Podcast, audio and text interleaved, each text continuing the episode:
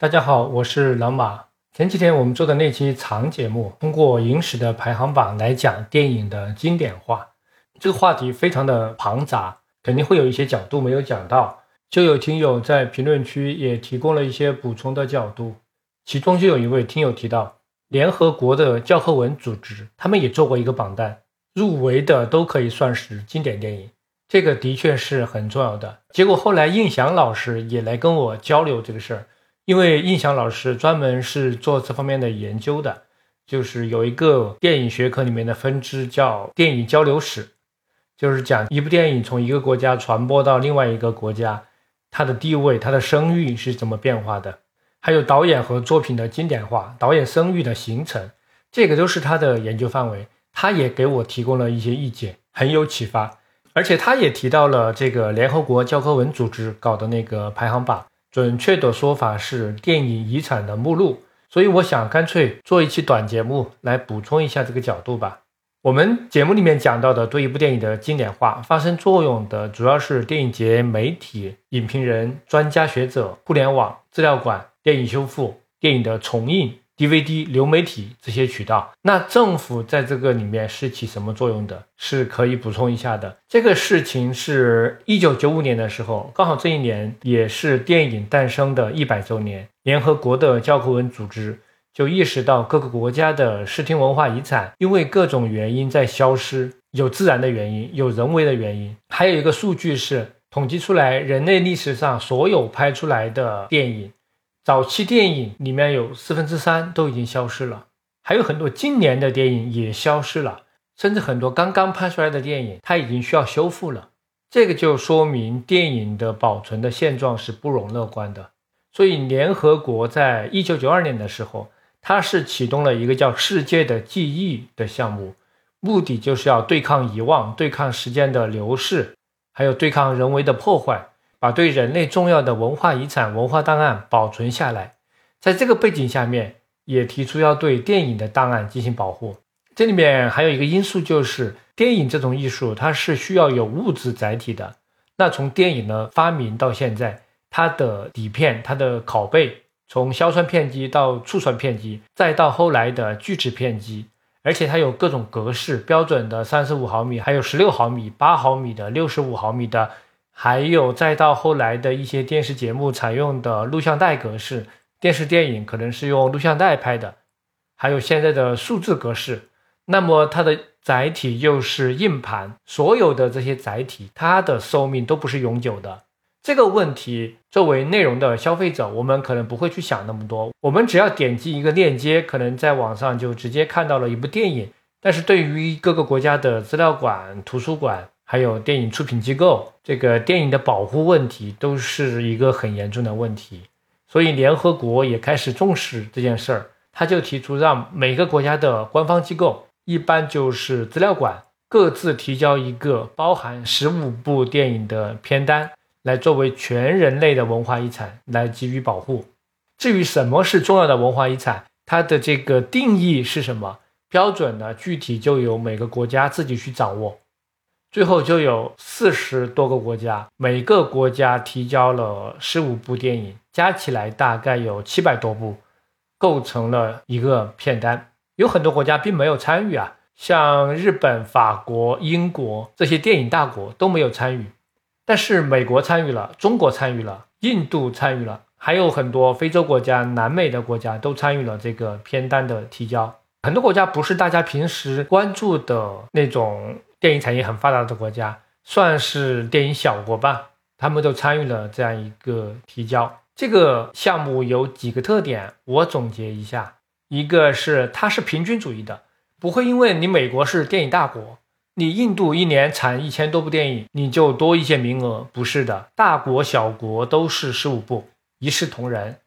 第二呢，因为这种一视同仁，所以它起到了一个对小国家的倾斜作用。平时大家不会关心埃塞俄比亚呀、玻利维亚或者是布基纳法索这些国家的电影，但是在这个名单里面，他们都一视同仁的有那么十五部在这个地方，你会知道他们在这些国家这些电影是重要的。连梵蒂冈都参与了，他选不出来十五部电影，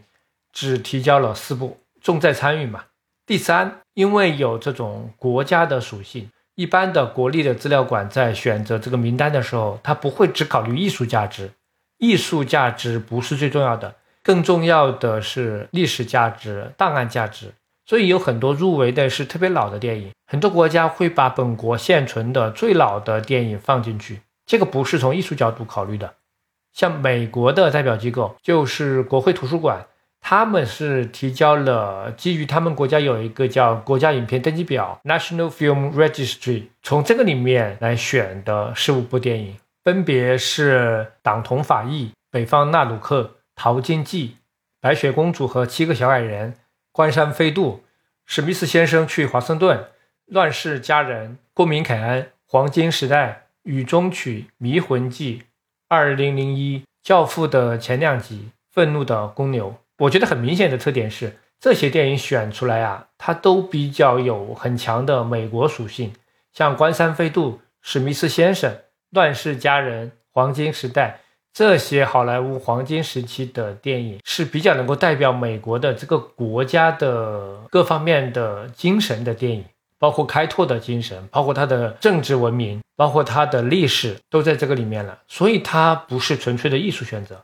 中国电影资料馆也参加了这个活动，他选的十五部是《神女》《马路天使》《一江春水向东流》《万家灯火》《小城之春》《我这一辈子》《祝福》《林家铺子》《林则徐》《早春二月》《城南旧事》《黄土地》《芙蓉镇》《红高粱》《人鬼情》是这样十五部，这个也是结合了各种考虑吧，比较强调一个民族美学的介绍。像这个里面的《神女》《小城之春》《林家铺子》《早春二月》《城南旧事》，都是中国电影史里面比较公认的，能够代表中国电影传统美学的电影。还有第五代的《黄土地红高粱》。哎，我觉得这个名单端水端得很平，各方面都照顾到了。我觉得中国电影资料馆的专家选出这样一个名单来，肯定也是费了一番心思的。这种由政府来推动的电影保护，最早还不是联合国开创的。是美国先开的这样一个先例，这个就是美国国会图书馆的国家影片登记表。这个项目是在八十年代的时候，美国有一些电影人，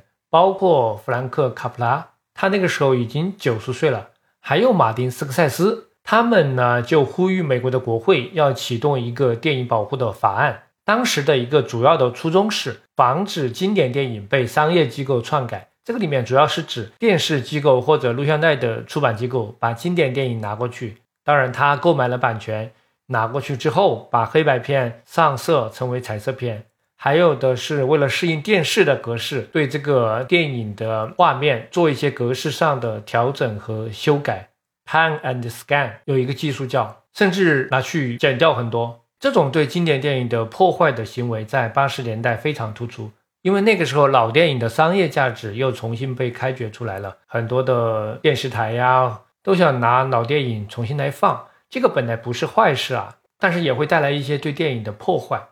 那像这些导演，他们主要是为了反对这个。还有一个因素是，很多老电影的底片和拷贝确实在八十年代的时候保存情况不好，面临修复，这个事儿在当时引起了很大的重视。所以八十年代是电影保护意识觉醒的年代。那在这些行业大佬的呼吁之下，美国就在一九八八年通过了电影保护法案，建立了这个国家影片登记表这样一个机构，每年都会选择二十几部电影进入到这个目录里面。他们的选择标准是文化上、历史上、美学上重要的电影。你看三个标准：文化、历史、美学。这个里面呢，包含剧情片，也包含很多的纪录片，也有短片，也有实验电影，还有家庭电影。它涵盖的范围比较广。里面最早的电影是一八九一年的电影。那有的人可能会问，电影不是一八九五年发明的吗？怎么一八九一年就有电影了？这个就涉及到电影的定义。说电影一八九五年发明，是从卢米埃尔开始算，因为他创造了一个面向很多人公开放映的概念。但是在卢米埃尔之前，用胶片拍摄的活动影像可供单人观看的是已经有了。这部1891年的电影就是用来在爱迪生的活动电影放映机上看的，只能一个人看，这个也可以算电影。这里面呢比较新的电影就包括《为奴十二年》这种，这是去年刚刚选进去的。他可能也是考虑了它有政治和文化上的意义吧。那入围美国的这个国家电影登记表最多的导演是谁？就是约翰·福特。所以说他是最具有美国精神的导演，这没有问题。其次是乔治·顾科、霍华德·霍克斯、威廉·惠勒、希区柯克、莱奥·麦卡雷等等。这个就是对上一期节目的补充。谢谢收听。